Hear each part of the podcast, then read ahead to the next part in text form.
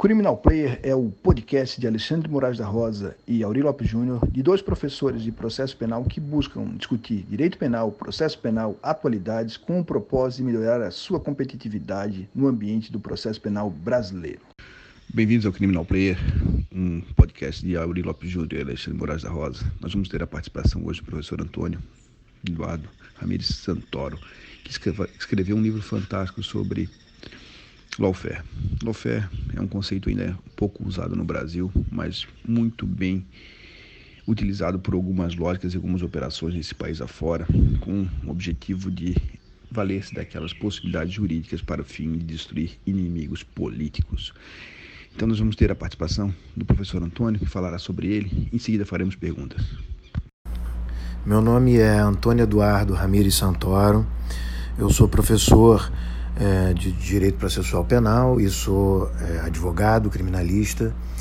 Eu sou professor titular do IBMEC do Rio de Janeiro, sou professor do programa de pós-graduação da UFRJ, sou professor do programa de pós-graduação da Universidade Católica de Petrópolis, sou pesquisador. Nesse momento, eu sou pesquisador é, cientista do Rio de Janeiro, é, da FAPERJ, né, vinculado à FAPERJ, a Fundação de Amparo à Pesquisa do Estado do Rio de Janeiro. Estou desenvolvendo a pesquisa sobre lawfare e maxi processos. Eu sou sócio do escritório de advocacia Antônio Santoro Advocacia. É, eu sou pós-doutor em Democracia e Direitos Humanos pela Universidade de Coimbra. Sou pós-doutor é, pela Universidade de La Matança em Direito Penal e Garantias Fundamentais. É, sou doutor e mestre em filosofia pela FRJ, mestre em direito pela Universidade de Granada, na Espanha. É, recentemente, o último livro que eu lancei no mês passado, final do mês passado, foi o Lofé Brasileiro, é, que é uma segunda edição muito ampliada, dobrada, do livro O Impeachment de 2016, lançado no ano de 2017. Você escreveu sobre lawfare e lawfare é uma, um termo relativamente novo no processo penal brasileiro. Poderia explicar para nós o que, que significa lawfare, quais são as suas características e requisitos para compreensão e até que ponto isso pode ser utilizado no processo penal ou foi utilizado no processo penal brasileiro? Bom, Alexandre, é, o lawfare ele foi um termo cunhado é, por um então major norte-americano logo depois, hoje ele é general, né? Logo depois da queda das torres, no, no 11 de setembro né, de 2001, é, e naquele momento, uh, os Estados Unidos viviam, obviamente, após um ataque terrorista daquela monta, a perspectiva de uma possível guerra.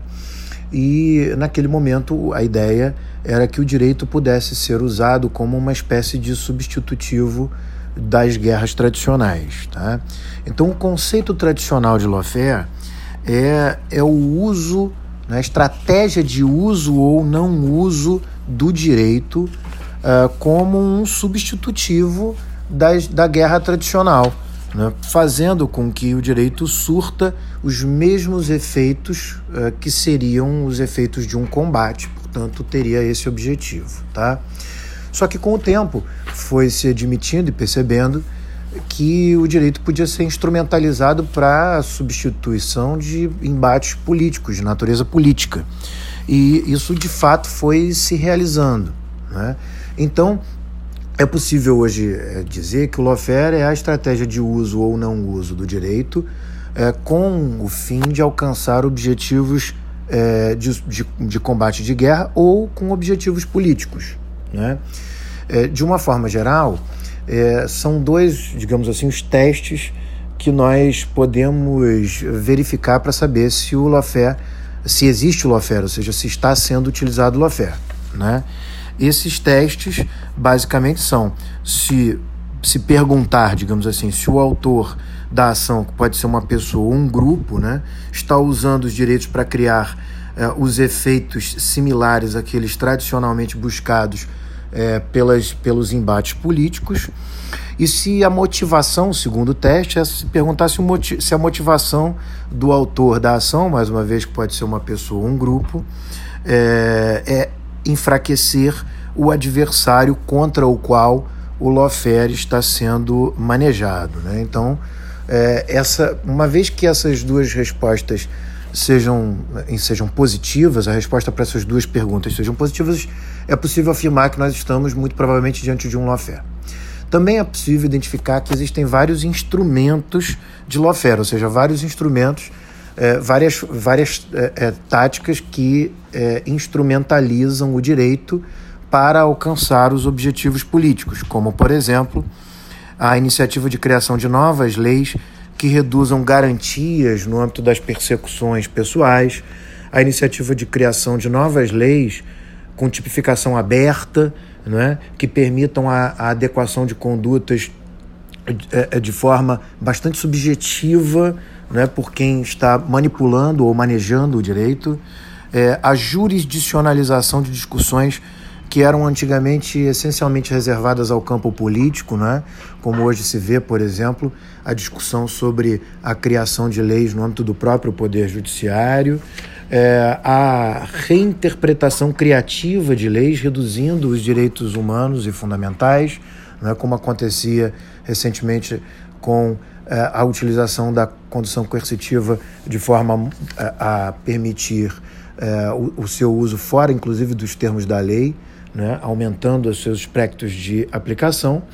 A divulgação, que é, o outro instrumento seria a divulgação de persecuções criminais com afetação de imagens pessoais. E, por fim, a instauração de persecuções criminais para alcançar objetivos políticos. E nesse ponto, sem dúvida nenhuma, o processo penal tem uma imensa importância, como você pode perceber, é, o processo penal pode ser manipulado para exatamente a instauração dessas persecuções como instrumentos de lawfare. Né? É muito comum nós observarmos que esses instrumentos de lawfare, normalmente no processo penal, são representados por aquilo que nós chamamos de maxi-processos. Processos com desenhos maximizados, né? em que tem como característica grande participação quase folhetinesca de acompanhamento da imprensa, é, o gigantismo, o agigantamento do processo, a confusão entre fases processuais, é, confundindo inclusive investigação com processo, né, com a fase processual.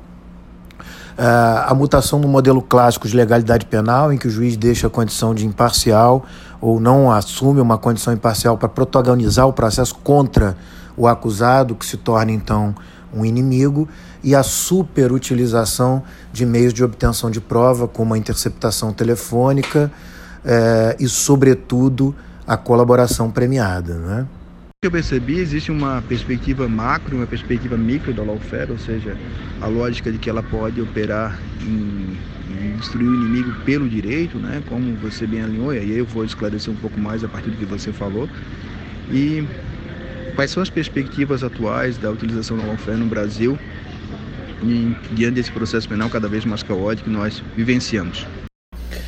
É, Alexandre, de fato existe uma perspectiva macro, né, com a, com a utilização do processo penal para causar ou para obter vantagens ou efeitos políticos é, de forma agigantada, né, é, com a, a, como a gente pôde perceber que é o caso do impeachment, a, a própria denúncia do impeachment é, diz expressamente num determinado capítulo da denúncia, subdividida em capítulos, que o objetivo do julgamento do impeachment é, entre outros, reduzir as garantias, eliminar as garantias por um julgamento político, isso está expresso, né? É, e, portanto, isso altera a perspectiva macro política, porque altera a própria presidência da República, como alavanca a possibilidade de candidaturas, novas candidaturas e eliminações de candidatos presidenciais, mas também numa perspectiva menor, numa perspectiva pessoal, de atingimento específico de pessoas, de políticos, de candidatos, de eliminações de carreiras políticas, eh, de encerramentos prematuros, por exemplo, eh, de candidaturas, eh, sem dúvida nenhuma, né? com condenações e, sobretudo, com ratificações de condenações em segunda instância porque aí formalmente impede é, candidaturas, é, ou até mesmo é, com o simples fato de grandes divulgações, como eu falei, um dos instrumentos é, são as divulgações é, das persecuções de tal maneira a abalar a imagem das pessoas, é, mas também numa perspectiva ainda menor, né? Com a utilização do processo contra pessoas específicas com objetivos políticos até mesmo não eleitorais, é, mas interna corporis, né, por, por, é, por é, disputas políticas dentro de instituições.